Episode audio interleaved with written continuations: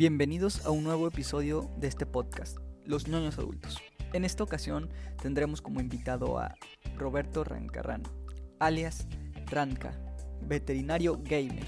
Acompáñenos a conocer cómo es la vida de los ñoños adultos.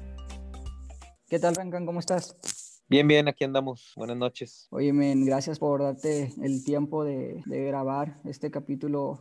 ¿Sí recuerdas cómo nos conocimos o la primera Sí, vez claro. que nos topamos? Que Sí, andábamos En, en el Mama, ya bien Sí, noche. este, Ya te habías eh, visto o escuchado hablar de ti muchas veces. Igual. Pero pues no, o sea, dije X. Y ahora sí que es de esas veces en las que juzgas mal a, a la persona por el grupito de gente al, al que pertenece. Ajá. Y nada, llegó ese día, ya que eran como las 3, 4 de la tarde, ¿no? Ya iban a cerrar el, el antro y apenas ibas llegando tú enfiestado. De la mañana. Ya para Sí, de la cerrar. tarde, era de la mañana, era madrugada ya. Sí, no, hombre, y luego ya ves Sí. que de ahí nos fuimos a la casa de Broly y luego Broly. buscando cheve a las 5 de la mañana clandestina. Sí, sí, sí, fue, fue, fue un buen día, un buen, fue un buen día de fiesta. Y fue, fue una muy buena oportunidad para romper el hielo contigo. Sí, Ahí- no, la verdad, la verdad que sí, la verdad que sí, ese día también, este, pues sí, lo, lo mismo que acabas de decir, eh, obviamente, pues por grupito y todo eso, obviamente, pues yo, yo sabía de ti, pero pues por otro lado, y pues sí, obviamente todo cambió ya, obviamente, una vez que te conocí, ¿no? Y, y vaya sorpresa, ¿eh? Porque Sí. digo, desde aquel día, o sea, sí cambió mi, mi percepción sobre ti. O sea, me, me pareciste una persona muy buena onda y digamos hasta cierto punto los buenos comentarios que se escuchaban pues resultaron ser ciertos y un extra, un plus, este, pues ya en tiempo más reciente cuando te he podido tratar, pues ahora Claro. sí que ya, ya pude conocer un poco más la parte humana de ti y, y digo, o sea, te, te felicito como persona, como profesional que eres. Me, me dio una lección de no juzgar a las personas, ni por su Claro, apariencia, ni por el círculo al que pertenecen, ni Ujú. por chismes, ni por demás. O sea, eres una, una persona muy admirable. En ese aspecto sí te lo, te lo digo y lo hago público. Este, Muchas gracias, eh, muchas gracias, en. Oye, men, este, ya entrando en, Sí, en sí, sí. materia, ¿te quieres presentar, por favor? Claro que sí. Bueno, mi nombre es Roberto Rancarán, como la mayoría me conoce. Villarreal Ramírez. Eh, tengo 33 años, recién cumplidos casi. y eh, pues soy médico veterinario zootecnista. Eh, me dedico a mi clínica, en el cual pues ya tengo seis años con ella y pues poco a poco ha ido creciendo. Y aparte también trabajo en cuestión federal. Soy médico en inspección federal. Trabajo para Senacica, que digamos que parte de Zagarpa, ¿no? Eh, entonces pues es por eso que estoy muy saturado de tiempo. y pues mis gustos principales son pues los videojuegos. Realmente mi poco tiempo libre es a lo que lo dedica, a jugar videojuegos. Y pues sí, en ocasiones ver anime y series, pero realmente lo mío pues son los videojuegos. Oye, men, eh, Dime. ¿por qué ser veterinario? ¿Qué Pues mira- te inclinó a, a tomar tu profesión? Mira, principalmente yo creo que ya es como que un sueño de esos de niño y la verdad es que yo soy bien agarrado con mis propósitos, la verdad. Nunca los suelto hasta que, hasta que los cumplo. Eh, yo creo que a veces eso es un problema, pero también pues a veces me, me ha dado grandes cosas, ¿no? Eh, por decirlo, o sea, lo que quiero pues lo consigo, por así decirlo, ¿no? Es a su tiempo, obviamente, no rápido. Pero yo creo que eso fue lo que me impulsó principalmente a ser veterinario. Lo segundo que me impulsó a ser veterinario es que yo literalmente eh, crecí con los animales, porque en la casa donde crecí, que muchos de nuestros conocidos la, la ubican, eh, siempre ha habido animales. Cuando yo nací había vacas, había borregos, había de todo, ¿no? Obviamente, pues por como la urbe fue, dominando, pues tuvieron que irse yendo muchos animalitos de esos. Y ahorita, hoy en día, pues todavía esa casa tiene un cerdo, eh, y tiene gallinas, obviamente perros y muchos gatos, ¿no? Entonces, pues sigue habiendo animales, pero pues no tanto como antes. Obviamente, pues mi amor nació por esos animales con los cuales yo crecí y pues hasta cierto punto lo traigo en la sangre porque mi abuelo paterno también, eh, yo no lo conocía él, pero él se dedicaba a eso, o sea, él se dedicaba a crianza de borregas, de vacas, eh, a todo eso, ¿no? Y literalmente pues su amor por los animales era similar al mío, entonces yo creo que todo eso ya es como una conexión de sangre que, que también me inclinó a, a ser veterinario, ¿no? Es, o sea, fue, yo creo que fueron un poco de, la, de ambas cosas, tanto pues mis ganas de seguir con el sueño de niño y pues el traerlo en la sangre y crecer con ello, ¿no? Principalmente yo creo que son las dos, las dos cosas que, que me hicieron ser veterinario, porque pues la verdad que uno entra a este, a este, vaya, esta profesión por dinero, pues está muy complicado.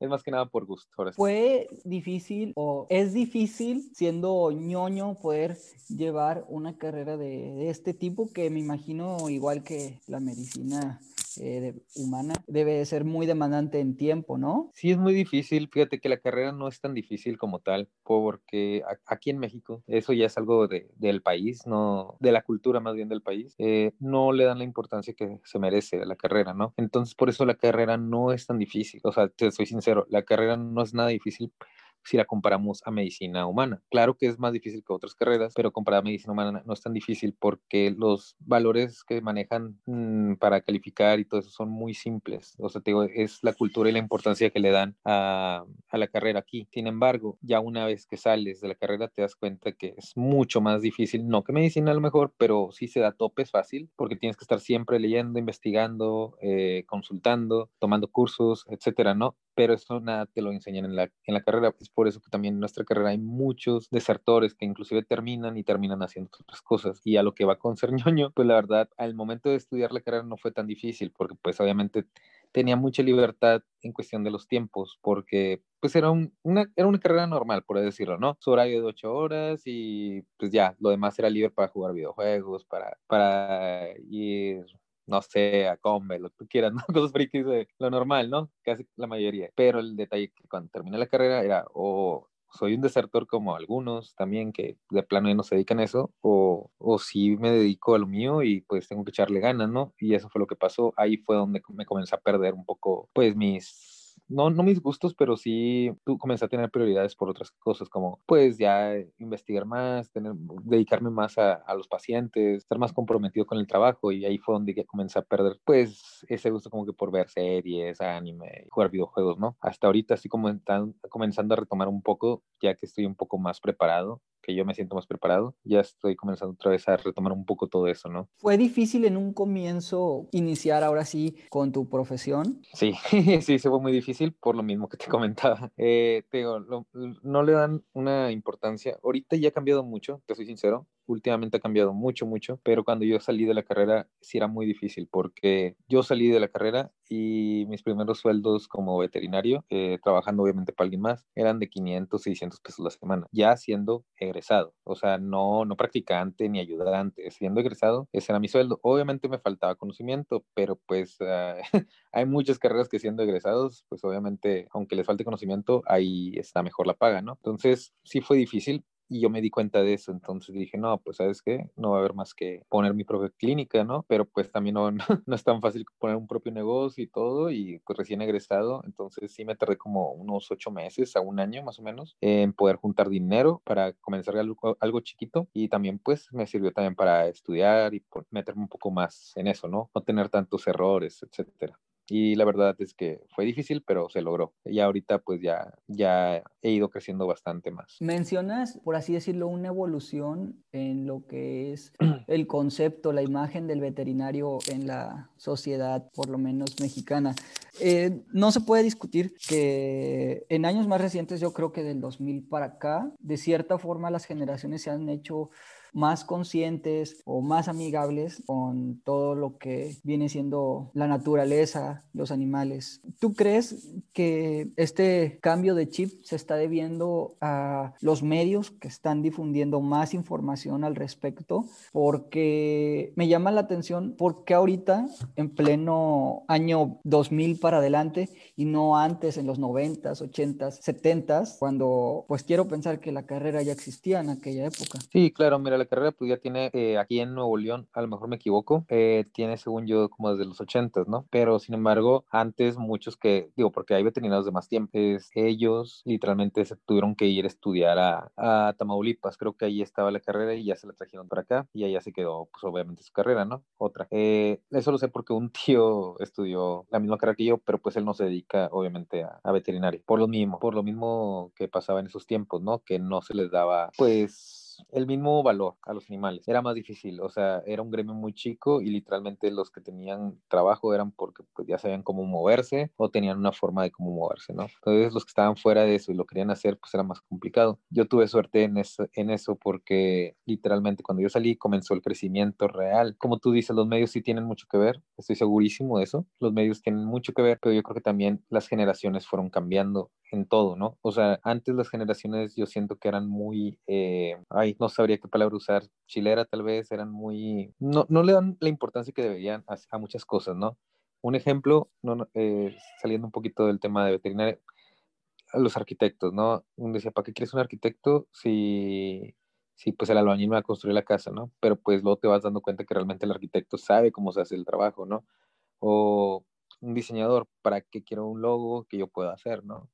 Ese tipo de detalles son algo que yo he visto que ha evolucionado mucho en nuestras generaciones, como que dices, no, o sea, este, por algo existe esa carrera, ¿no? se tiene, sirve, sirve de algo, o sea, no está nada más ahí porque sí. Entonces, lo mismo nos pasa a nosotros y yo siento que también dentro de mi misma carrera, nosotros mismos, como colegas, los veterinarios, nos apoyamos mucho entre nosotros más estas generaciones. Antes se tiraban mucho entre todos, eso me consta, lo he visto, y yo hoy en día he visto cómo ha evolucionado todo, toda esa hermandad o todo, o todo ese compañerismo que existe entre colegas. Entonces, todo eso hace una sinergia, yo creo que hace que una profesión crezca bastante. Y pues yo creo que es lo que ayudó bastante a, a que le dieran más importancia a nuestra profesión. Realmente yo creo que a nuestra profesión, dándole esa importancia, real, yo creo que comenzó más o menos como en el 2010 que comenzaron los rescatistas y todo eso, que también pues ese es otro tema porque pues hay falsos rescatistas y, y buenos, yo conozco muchos buenos, tengo suerte de conocer muchos buenos realmente, pero pues en esos tiempos eso también ayudó un poco y pues todo eso era un tira y afloja, ¿no? Eh, ahí también yo creo que nos, no, o sea, nosotros como veterinarios nos dimos cuenta que si no nos ponemos las pilas, los rescatistas falsos nos iban a comer porque literalmente era lo que iba a pasar. Pero yo siento que todo salió bien y ahorita las sociedades que quedan son buenas, eh, los colegas ya nos ayudamos más entre nosotros y todo eso son crecimientos que yo he visto que se están dando mínimo aquí en Monterrey. O sea, no sé si en, otro, en otras áreas, pero aquí sí lo he notado. ¿Qué situaciones son las más difíciles dentro de la profesión de la veterinaria? Pues yo creo que los pacientes, en el sentido de perder eh, pues una vida, ¿no? Eso es lo que más te duele realmente porque pues no deja de ser una vida y es algo que ya no se puede recuperar. Entonces tienes que estar bien metido con los diagnósticos porque un mal diagnóstico te va a ocasionar que tu paciente pues no, no la libre. Y pues quieras o no, no, bueno, uno ya no lo hace tanto por dinero, o sea, obviamente tenemos que comer, pero pues vuelvo a lo mismo, es una vida y pues lo más importante para mí en ese sentido es eso, ¿no? Sacar adelante al paciente. Y, pues, sí me imagino que debe de ser complicado lidiar con un cliente, llamémoslo así, que llega en una situación complicada, ¿no? Y tal vez, me imagino al igual que como un paciente en un hospital, eh, se alteran, tienen emociones fuertes y pueden generar conflicto ahí con, contigo, ¿no?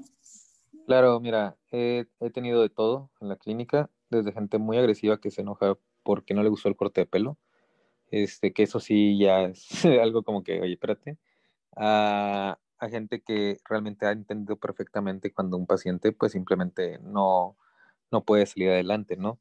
A pesar de que se haya hecho todo lo, lo que está al alcance. Y sí, realmente, bueno, lo más difícil para uno ya dentro, o sea, de la integridad, yo siento que son los pacientes, pero ya lo más difícil de trabajar en la clínica, pues muchas veces son los clientes, los dueños de los pacientes, ¿no?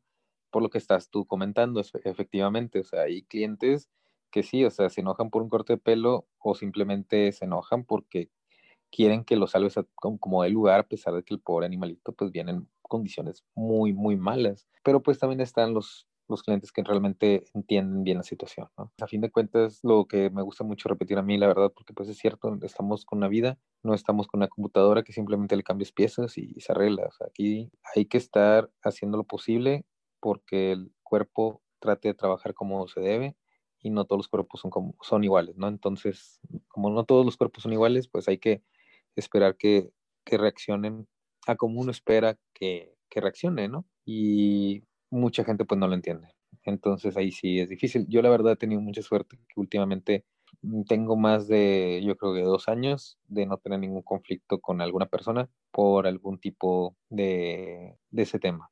Ahorita mencionábamos cómo ha ido evolucionando el trato de las personas con sus mascotas, pero también llega un punto en el que se trata de humanizar al animal. ¿De qué manera es debemos de identificar un alto y no hacer esto, porque creo que también en ocasiones les estamos generando un daño al animalito al quererlo humanizar. Vaya, eh, por ahí luego he visto fotos de gente que les hace fiestas de cumpleaños al perro, cosas por el estilo, que les dan pastel y todo eso, y según creo yo, este, a lo mejor ese pastel está hecho de harinas o cosas que pueden dañar a la mascota. ¿Cuál es la percepción de un veterinario respecto a esto? Mira, de, entrada, humanizar a un animal está completamente mal porque acabas con su identidad. Ahí, de entrada, ¿no? De entrada, estás acabando con la identidad del, del animalito, ¿no? Entonces, por ahí ya estamos mal, ¿no? O sea, eso no se debe hacer en ningún momento. Sin embargo, una cosa ya es humanizar y otra de, perdón, y otra pues premiar, ¿no? Otra ya es premiar o consentir al animalito. Eso sí se puede, siempre y cuando mantener ese margen, mantener esa línea de que, oye, tú eres un animalito, tú eres un perrito, tú eres un gato y tú debes de comportarte como tal y yo te voy a tratar como tal y ya, ¿no? O sea, te voy a dar un premio y todo, y todo eso. La cuestión de los pasteles, pues, no es tan alarmante porque yo conozco inclusive personas que hacen pasteles exclusivamente para mascotas, que traen ingredientes completamente para, para mascotas, ¿no? O sea, por eso no hay tanto detalle, incluso es como un premio, vaya, ¿sí? Y sí se lo puedes manejar, pero pues en ocasión. Sin embargo, el humanizarlo como tal, sí está mal. Eso de ya, este, meterlo en, en, en carriola, luego llevártelo a pasear, este, darle en la boca la comida como si fuera un niño, etcétera, ¿no? Eso sí está mal. O sea, o sea em, hacerlo con mucha frecuencia y, y alto grado de, de, ay, no, no te sabría decir qué palabra, como con, sí, con, vaya, con un entusiasmo a, a, tal grado que el animal ya no identifica lo que debía, lo, lo que él debería estar haciendo en esos momentos. O sea, debes de que él esté, no sé, rasguñando un mueble o un, un, rascador, se, no sabe ni qué hacer y se va, lo que quiere es que lo saques en la carriola, ¿no? O sea, ya ni siquiera pasear o, o, o, saltar algo porque ya no sabe, o sea, perdió esa identidad. Hablando, por ejemplo, en caso de un gato, en caso de un perro, que ya no pueda ni siquiera, este, dormirse porque tenga que estar la persona ahí o ese tipo de, de detalles. Entonces, eso ya sí es algo medio grave. O sea, hay, hay, hay que mantener un cierto margen. ¿Cuáles son los principales errores con los que te topas en el día a día? Mira, la, el, los, este, los principales errores realmente que tocan, pues sí son los mencionados, ¿no? El, el, principal error que llega normalmente a la clínica es que desconocen el trato al animal, correcto. Pero eso no es algo culpable porque pues es algo pues natural a veces. O sea, hay personas que nunca han tenido un animalito, lo adoptan pensando que es simple y puede que sí, que tengan suerte, que el animal sea simple de tratar, que no tenga problemas, que salga 100% sano. Sin embargo, también está el cliente que tuvo ese animal toda su vida, nunca tuvo ningún problema, adoptó otro porque pues falleció ya ese de viejito, lo que tú quieras, y vamos, se vienen todos los problemas encima porque es otro animal, es otro, es otro cuerpo, es otro ser vivo y obviamente pues ya van a consultar y sí, obviamente desconocen realmente el trato porque su primer mascota no tuvo tantos detalles, tantos problemas y obviamente eso te, te curte, ¿no? Esa experiencia, pero pues lo, el mejor para guiarte en esos temas pues obviamente sí es un médico veterinario. Yo creo que ese es el principal problema que existe eh, en la clínica. Sin embargo, no es el único, o sea, como tú dijiste, los, los, los más comunes, ¿no? Y ese es el más común, pero yo creo que otro, otro también es a veces no saber mucho de la mascota. Eso también a veces interfiere mucho más que nada en la, en la anamnesis, que viene siendo la historia clínica del paciente que nosotros ocupamos tener pues lo más certero para poder saber cómo tratar, qué hacer o mejor diagnosticar, ¿no? Un mejor diagnóstico nos ayuda la anamnesis, ¿no? Entonces, ese yo creo que vendría siendo el segundo. Y el tercero, que no es tan frecuente, pero también pasa, y es así, eh, sí es hasta cierto punto, pues, molesto, es el hecho de que llegue un cliente literalmente el típico sabelo todo, de que yo ya sé que tiene esto, quiero que le hagas esto, ¿no? O sea, bien seguro y pues, y no, vaya, no te deja trabajar, porque tú le dices, oye, no, es que tenemos que hacer esto, si no les, no, es que yo estoy seguro que es eso porque lo leí en tal lado, ¿no? Este, y ahí sí te trabas porque, bueno, ok, si le, una, o le haces el caso al cliente o, o le haces caso a lo que tú eres, ¿no? Y obviamente, pues últimamente, yo antes era muy dejado en ese sentido.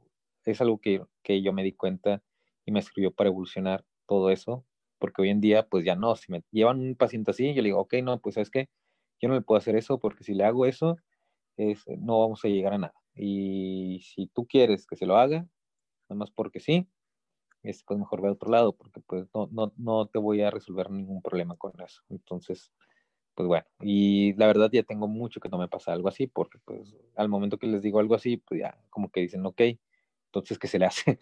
Y ahora sí, ya consultas como tal, ves lo que ocupa realmente y puedes llegar a un mejor diagnóstico, ¿va? Entonces, yo creo que son los primeros, vaya, yo creo que son los tres errores más frecuentes que pasan en la clínica. ¿Cuál ha sido el animal más exótico que has atendido? No sé, un tigre, una cosa así. no, el animal más exótico que he atendido, híjole, es que sí han sido varios, pero no ha sido como que, vaya, no, no, te podría decir que una tabla porque yo siento que están todos en la misma tabla. No es tan exótico como un tigre o como un león, pero por ejemplo he atendido búhos, he atendido eh, zorros, he atendido armadillos, he atendido, eh, mm, bueno, son los que recuerdo. Águila, no sé si la mencioné, una águila también. he atendido y creo que están como que en la misma línea, o sea, son como que animales eh, silvestres, pero regionales. No me estoy yendo como que un animal así de que fuera de la región. Entonces, pues yo creo que es lo más exótico que, que he atendido. Vamos a salirnos un poquito de, de, de, lo que viene siendo la profesión, pero sin alejarnos tanto. ¿Qué animal famoso es tu favorito? ¿Qué animal famoso? Sí. Ay, me la puse difícil. Puede ser en, cualquier participación, porque todos creo que podemos tener como referencia a Lassie, que creo yo es de los animales por excelencia, de los primeritos que te, vienen a la mente. Eh, hasta puede ser, no sé, la tortuga del maestro Roshi, la quimera mal hecha de Full Metal Alchemist, o sea, algún, algún animal famoso. Bueno, mira, personalmente a mí me gustan mucho los leones, ¿sí? De hecho, mi antiguo logo era un león, por eso, en la clínica. Pero pues ya, ya lo cambiamos porque tenía que ser algo más ad hoc, ¿no? Es muy raro que nos lleven un león y de hecho nunca me lo llevaron, así que tuvimos que cambiarlo por un perro y un gato, que es lo que más, lo que más este, consulto. lo malo es que en leones, así como tal, pues realmente no tengo ningún animal favorito que sea un león, solo como símbolo me gusta el león, ¿no? Yo creo que animales favoritos, híjole, este, pues por ejemplo D'Artacán, que es de los, de los eh, tres mosqueperros, es uno de mis favoritos. Eh, de Disney, pues ni se diga, también Disney obviamente hay muchos animales que me gustan, por ejemplo, ahí uno de los que entra, a pesar que no es de mis favoritos, pero también ahí abarca mi gusto, pues Simba, ¿no? O Kobu, que son leones, de hecho, pues tengo un tatuaje de Simba, este, porque pues sí, me, te digo, me gusta mucho también este, el Rey León por lo mismo, y me gusta mucho Disney. Entonces, pues también, por ejemplo, también me gusta mucho el caballo que sale en Rapunzel, también este, es, de, es, de, es de mis eh, animales favoritos, ya se me fue su nombre, no me acuerdo de su nombre ahorita, pero bueno, este, mmm, Máximo, creo, Máximo, Maximus, creo que se llama Máximo, sí. Eh, Epona, de Legend of Zelda, obviamente, también. Y no sé si abarque Link cuando se hace lobo, porque mí me gusta, ya que pues, soy muy fan de esa franquicia, ¿no? Es, y los chocobos, aunque sean pollos gigantes, también me encanta. Digo, es que realmente, híjole, no, inclusive Pokémon que, que parecen este, animales, pues también pues, obviamente me gustan más. Entonces, pues sí, sí tengo como que, vaya, una gama muy amplia respecto a animales que me gustan. Pero yo creo que los primeros que te dije son los más, más, más que me gustan sobre todo yo creo que, que más entraría ahí Simba, yo creo. Sabes, creo que también es importante que al momento de animar o de darle una personalidad al, animal, debe de ir de la mano con la, algo que lo caracteriza, ¿no? O sea, una tortuga muchas veces está asociada con la sabiduría o con que es lento. Sí. Un león regularmente son líderes. Y valientes, sí, sí. Eh, en Beastars, el, el, concepto del venado está muy padre, porque te lo pintan como un animal elegante. El, el, rey y sus cuernos es una especie de corona. De corona, sí, rey del bosque. Creo yo que mientras no rompas con esa simbología, el trabajo está bien hecho al momento de, de plasmarlo, creo yo. Sí, claro. Porque pues sí, no, claro, no, no, me haría, fíjate, una excepción a la regla es la, la, película de Turbo, ¿la has visto, la del caracol? No, no la he visto, pero que es muy rápido, tengo entendido, sí, ¿no? O sea, dices, ¿qué pedo con eso? Y yo la evité por muchos, muchos años hasta que vi una reseña por ahí que ah, está bien chida. Y la vi y me gustó mucho, a pesar de que se me yeah. hace totalmente absurda e irreal.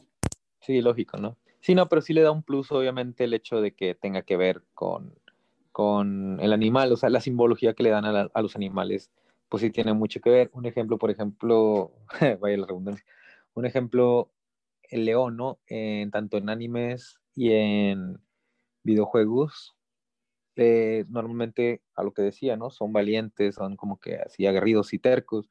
En caso de animes, por ejemplo, de los siete pecados capitales, pues es Canor, ¿no? El león, eh, orgulloso y, o sea, ma mantiene como que su, su simbología como tal de, del león, ¿no?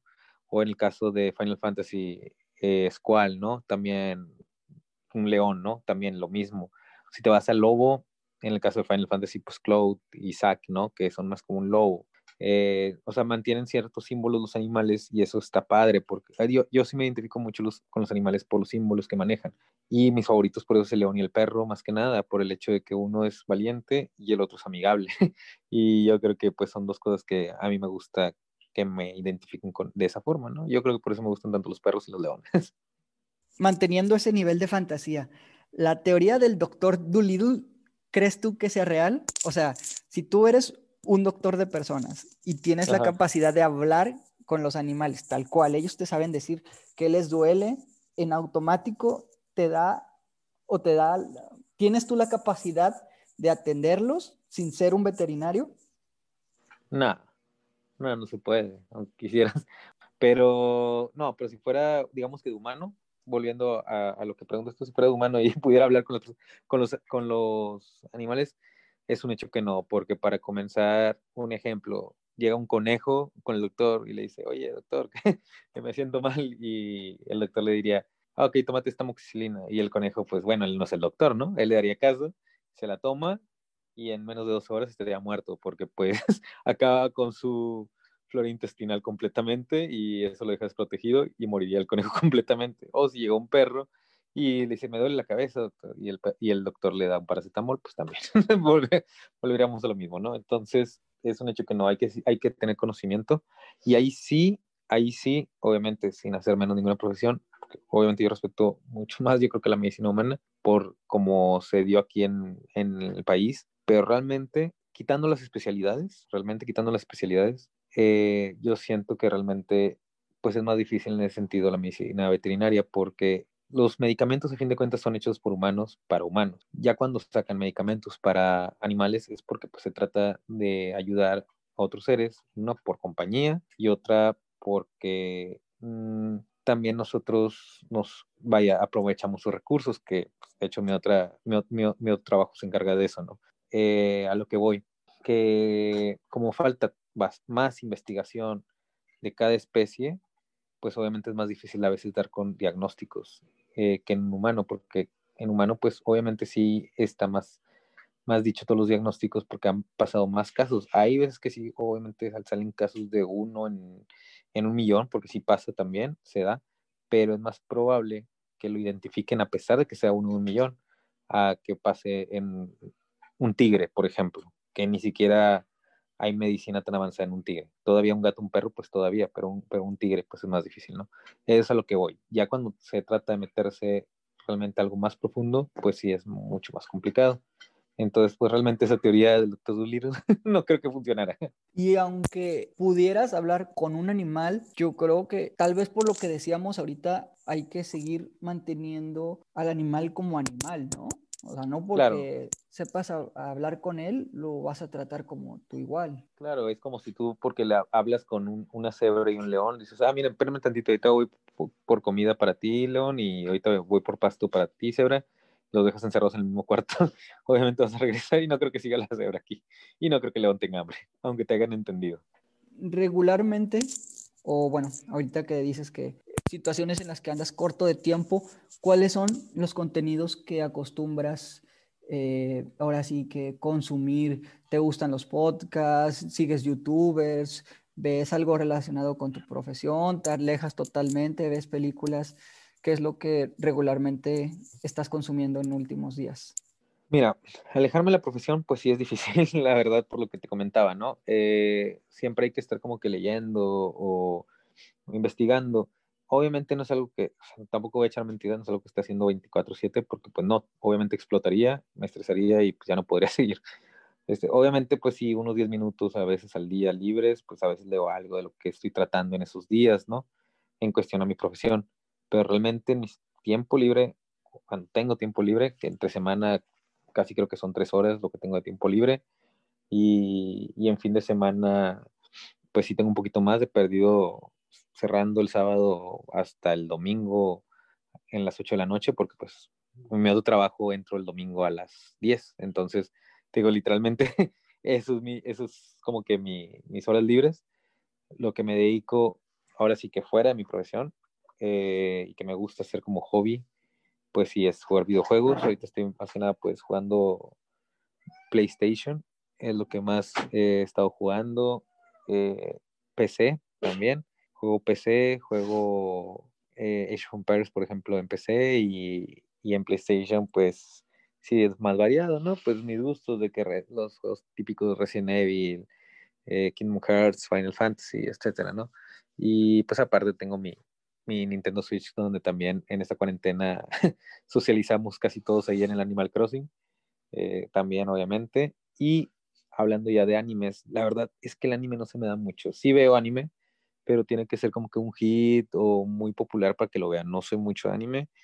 Y ahorita realmente reciente, solo el único anime que, que, que estoy así como que interesado de ver y no he podido verlo y a ver si me doy oportunidad ya en estos días es el de Attack of Titan, porque pues sí me gusta y, lo que sí me veo más entre semana, porque pues realmente si prendo el, PlayStation, la compu, no es para quedarme una o dos horas, me quedo más tiempo y pues realmente no, no, no, no, no se me envicio, vaya. Entonces prefiero entre semana, como ahorita, cuando tengo así dos horas libres, ver más series. Este, veo más Amazon, Netflix o, ahorita Disney Plus.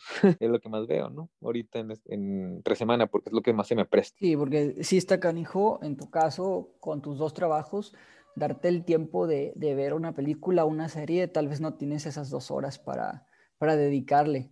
Oye, ¿y piensas meterte al cyberpunk o no? ¿No te llama la, sí, no te llama la atención. Sí me llama, sí, sí me llama la atención, la verdad. El detalle es de que todavía no identifico muy bien en qué consola lo voy a jugar. A lo mejor PC, este, que es la que trae la mejor este, resolución. Está creo bien bañado eso, güey. Yo también lo, lo, iba a comprar para Navidad, pero empecé a ver las comparaciones de, y no, tan gacho los bugs. Los bugs están muy, muy gachos en Play. En Play, sí, por eso mismo dije, nada, pues PC mejor. Este, pero pues todavía no, no estoy como que todavía al 100% interesado. Yo creo que me voy a esperar de perdido hasta febrero a lo mejor, a ver cómo está toda la situación y ya, porque, bueno, también otro detalle, eh, es, eh, digo, no, no me hiciste esa pregunta, pero lo agrego algo que sí es difícil ya ahora sí que cuando pues tienes, mmm, ahora sí, ya, mis gatos se pelean. ahora sí que cuando tienes ahora sí que la vida de adulto, eh, pues obviamente hay prioridades, ¿no? Y en el caso ahorita con la clínica, sí, la verdad, sincero, desde que abrí la clínica me he sacrificado muchas cosas, eh, entre eso pues mis gustos, ¿no? Y en mis gustos pues no puedo comprar tantos juegos, tantos videojuegos como quisiera yo, eh, porque realmente o compro medicamentos o insumos o me compro este tal, juego, ¿no? Entonces, pues sí, eso, eso quieras o no, sí se, e, es, triste, pero pues ni modo, ya es algo de vida de adulto que uno tiene que entender, ¿no? O pagas la renta o, compras este, el nuevo juego que acabe de salir, ¿no? Entonces, por eso, ahorita realmente me, me chiflé, te soy sincero, y ahorita sí me compré como en el buen fin como unos cinco juegos en total, yo creo, y la verdad tenía tanto que no compraba tantos juegos, pero pues, yo siento que ya me lo merecía porque ya era mucho, muchos años de trabajar y comprándome, si acaso, unos tres jueguillos al año, este, o cuatro, porque pues realmente no tenía ni tiempo para jugarlo ni nada, entonces pues ahorita ya, como te digo, estoy más, más zafado de perder los fines de semana y es cuando puedo como que jugar y dedicarle un poquito más de tiempo a mis gustos. Bien, ya para entrar en la recta final, ¿hay algún consejo que puedas compartir ya sea para quienes están pensando o les gustaría estudiar veterinaria o algún consejo práctico y sencillo, rápido para, o bueno, relacionado con el cuidado de las mascotas que quieras compartir? Pues sí, bueno, primero sobre lo de las mascotas, ¿no? Eh, el consejo eh, sobre las mascotas sería que si vas a adoptar o vas a comprar sin importar este, la forma como, como adquieras un animalito, tienes que considerar varias cosas, ¿sí? Lo primero pues son los gastos eh, y pues obviamente lo segundo, que es un compromiso de por vida, ya si no para ti, de perdido para él. Entonces, no nada más adopten por adoptar o no nada más compre por comprar, o sea, si, y más en estas fechas que se presta mucho a eso, ¿no? O si alguien va a adoptar o va a comprar, hágalo con la responsabilidad consciente de que es un ser vivo y que obviamente va a tener gastos y que son prioridad, y ahora sí, mencionado lo que te dije ahorita, prioridades de adulto, obviamente es una prioridad, nada de que, ay, es que me acabo de comprar tal videojuego y por eso no tengo para pagarle al animalito, no, ni modo, o sea, es un ser vivo y obviamente él debe valer más que cualquier cosa material que, que pudieras querer en esos momentos, ¿no? Y, y en cuestión de compromiso, pues va a ser un compromiso que vas a tener completamente hasta que él llegue a faltar, vas a tenerle que cumplir, ¿no? Porque pues estás haciendo cargo de él como tal. Y pues él obviamente depende de ti completamente. Ya por último, ¿puedes compartirnos las redes sociales de tu veterinaria, así como el domicilio, si gustas compartirlo, tus redes? Sí, claro que sí. Mira, estamos en Avenida San Nicolás 903, en la, en la colonia Las Puentes, segundo sector, en el municipio de San Nicolás de los Garza, Nuevo León. ¿sí? ahí estamos situados. Eh, la página de Facebook es Medicapet, así, simple. Es creo que la única red social que manejamos, ¿no? Es la única red social que manejamos. Igual te paso aquí el contacto del teléfono por cualquier cosa, si le interesa a alguien. Inclusive tú sabes cómo soy, inclusive dudas, no tienen que ser, vaya, consultas pues obviamente por teléfono no se puede, pero cualquier duda que tengan, inclusive aunque no vengan con nosotros, tú sabes que yo estoy abierto a apoyar en, en dudas eh, como tal, ¿no? De que los principios, vaya, los principios de una mascota yo, yo, sin problema puedo apoyar y aquí dejo el WhatsApp de la clínica que viene siendo el 81 20 89 29 46 por si tienen dudas eh, básicas, ¿no? Inclusive un poquito de de dudas así más especializadas también sin problema. Obviamente ya las consultas pues no pueden entrar porque pues no es lo mismo consultar en persona que, que en teléfono o en internet, ¿va? Nada más para aclararlo. Bien, Rankan, entonces con esto llegamos al final de esta entrevista. Te agradezco bastante tu tiempo y a la gente que te escuchó, realmente recomiendo bastante asistir. No dejen en manos de cualquier persona la atención de sus mascotas. Las mascotas son parte de nuestra familia y al igual que un hermano, un papá, un primo, hay que llevarlos con una persona capacitada para que los atiendan, no automedicarse o un menjurje que por ahí escuchas, que como lo decía en un principio, te lo reitero, estoy muy agradecido con las atenciones que yo he tenido contigo, las ocasiones que, he asistido a, a tu veterinaria y puedo decir que lo recomiendo ampliamente. Muchas gracias por acompañarnos, Rancan. No, gracias a ti por invitarme. Hasta aquí llegamos una vez más con este capítulo de Los ñoños adultos. Recuerden seguirnos principalmente en Instagram como Los Nonos Adultos y en YouTube como Los ñoños adultos, en donde poco a poco seguiremos subiendo el contenido. Hasta la próxima.